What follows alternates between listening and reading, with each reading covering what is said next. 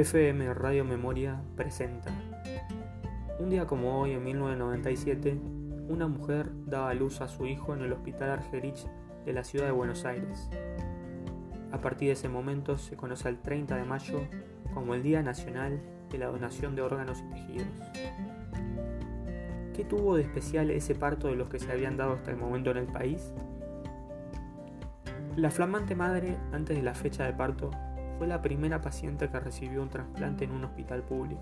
Y el Instituto Nacional Central Único Coordinador de Ablación e Implante, más conocido como INCUCAI, decidió que el día de la fecha de nacimiento de su hijo era ideal para rememorar a partir de ese momento esa apuesta por la vida que significa la donación de órganos a nivel nacional.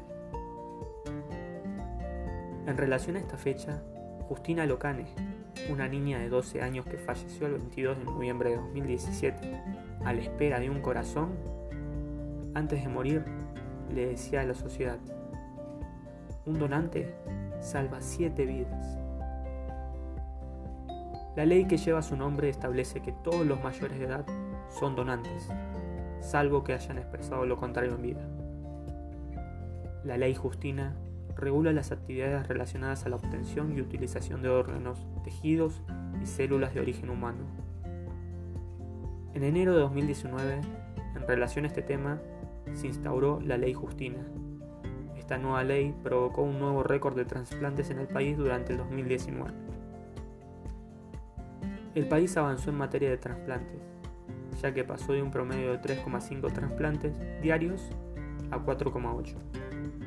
Sin embargo, esto es solo el principio de un largo camino de concientización de la sociedad.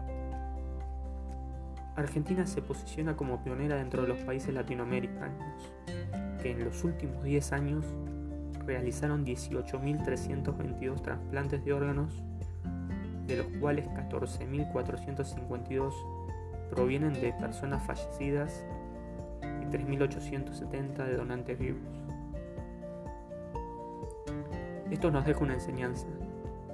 No hay riqueza más valiosa que un órgano, porque no hay nada más valioso que la vida misma. Esto ha sido Efemérides, aquí en FM Radio Memoria, presentado por Emergencias Médicas Vital, porque lo que nos importa es salvar vidas.